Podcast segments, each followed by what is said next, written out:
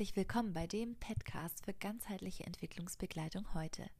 Der Podcast holt die Heilpädagogik ans Licht. Es erwarten dich Themen, Menschen und Projekte, die dich und dein berufliches Tun inspirieren. Schön, dass du da bist. Ich bin Alicia Seiler.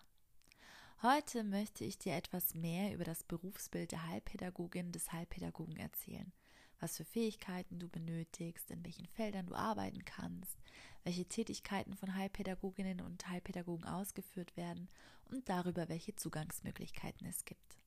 Lass uns mit den Handlungsfeldern beginnen. Der Berufs- und Fachverband für Heilpädagogik, kurz BHP, hat 2011 eine Berufsfeldanalyse gemacht und hat gefragt, wo Heilpädagoginnen so arbeiten. 35 Prozent haben im Handlungsfeld von Kitas gearbeitet, 20 Prozent in der Frühförderung, 15 Prozent an Schulen, 12,5 Prozent haben Hilfen zur Erziehung durchgeführt und 10 Prozent waren in der Behindertenhilfe tätig. In den letzten Jahren wächst zudem die Anzahl der Heilpädagoginnen im psychiatrischen Handlungsfeld. Ja, da gibt es noch nicht so die konkreten Zahlen dazu. Äh, die Tätigkeiten in der Heilpädagogik lassen sich aufteilen in klientenbezogene Leistungen, die also ganz direkt mit dem Klienten oder der Klientin zu tun haben, die Unterstützung benötigen, und Leistungen an Dritte. Entschuldigung, ich bin ein bisschen erkältet. Aus dem Marketing kommt die Bezeichnung B2C, das heißt im Englischen Business to Consumer, das meint die klientenbezogenen Leistungen, und B2B, das sind die Leistungen, die sich an Dritte richten. Also Marketing, Jargon sind das die Leistungen zwischen Unternehmen wie Kommunikation und Öffentlichkeitsarbeit.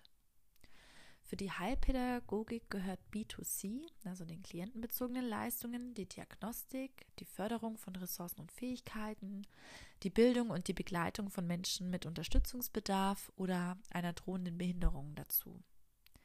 B2B-Leistungen sind beispielsweise die Beratung, wie Hilfe zur Selbsthilfe anzubieten oder auch Organisationsentwicklung zu unterstützen mit Beratung und die Führung von Teams.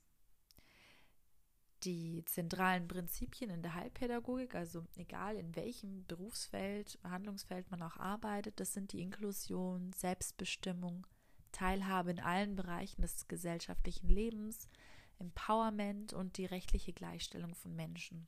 Das sind so die Leitprinzipien, um die es geht. So viel mal so zum groben Überblick, worüber wir sprechen, wenn es um das Berufsfeld der Heilpädagogik geht. Den Begriff der Heilpädagogik haben, also laut dem BHP, 1861 der Anthropologe und Pädagoge Jan Daniel Georgens mit dem Pädagogen Heinrich Marius Deinhardt eingeführt.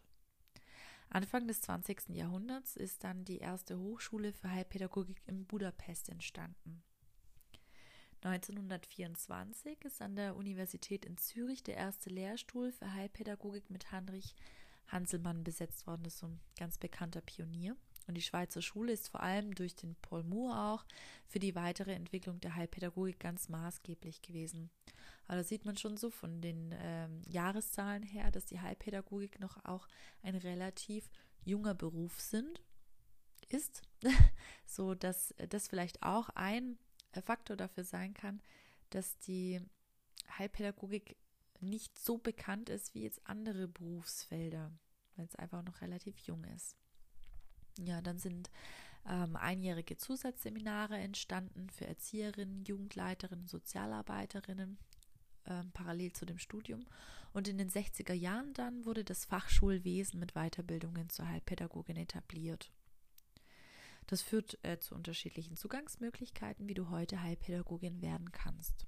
Du kannst heute zwischen dem Studium, einer Ausbildung in Vollzeit und einer berufsbegleitenden Weiterbildung wählen. Die Vollzeitausbildung, die dauert anderthalb bis zwei Jahre. Die berufsbegleitende Weiterbildung in der Regel drei Jahre, nur in Bayern nicht, da dauert sie vier Jahre.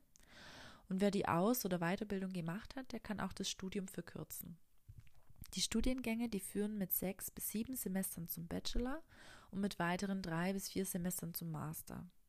Und wer einen pädagogischen oder psychologischen Bachelor hat, der kann sich ebenfalls auch in das Masterstudium für Heilpädagogik einschreiben. Und mit dem Master besteht für Heilpädagoginnen auch die Möglichkeit zu promovieren, natürlich.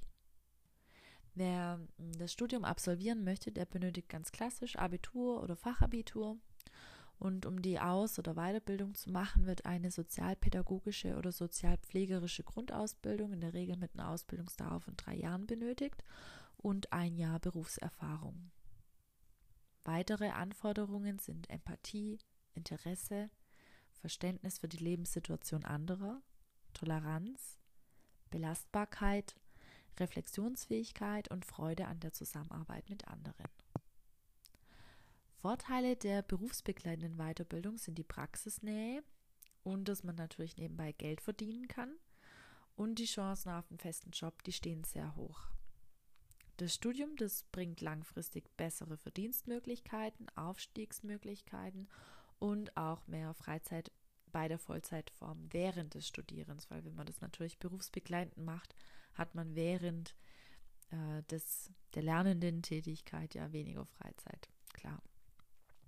Als Entscheidungshilfe kann äh, die Frage hilfreich sein, welche Tätigkeit genau du anstrebst. Also möchtest du klientenbezogen arbeiten, B2C oder indirekt B2B. Das ähm, kann helfen, um der Antwort ein bisschen näher zu kommen, ob man jetzt lieber eine Außenweiterbildung oder ein Studium machen möchte. Heilpädagoginnen und Heilpädagogen verdienen durchschnittlich zwischen 2024 und 4013 Euro brutto bei einer wöchentlichen Arbeitszeit von 40 Stunden. Hessen, Hamburg und Rheinland-Pfalz sind mit den höchsten Einstiegsgehältern angegeben. Genauer informieren kannst du dich da zum Beispiel auf der Seite gehaltsvergleich.com. Als Heilpädagoge kann man sich auch selbstständig machen und hat auch je nach Tätigkeit Zugang zur Freiberuflichkeit. Wer sich dafür interessiert, da gibt es auf dem Existenzgründerportal der BMWI äh, vom Juli 2017 eine Stellungnahme und die bestätigt, dass die Heilpädagogik vergleichbar mit einem Heilberuf ist es sich um eine erzieherische Tätigkeit handelt, eine unterrichtende Tätigkeit sein kann oder eine psychologieähnliche Tätigkeit. Und damit eröffnen sich ganz vielfältige Möglichkeiten zur persönlichen und beruflichen Weiterentwicklung von Heilpädagoginnen.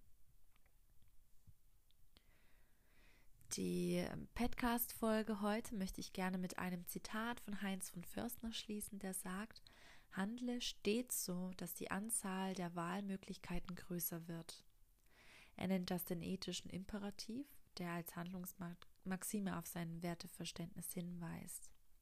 Wenn du darüber nachdenkst, dich zu verändern, beruflich weiterzuentwickeln, so kann dir Förstners ethischer Imperativ vielleicht auch als Inspiration dienen.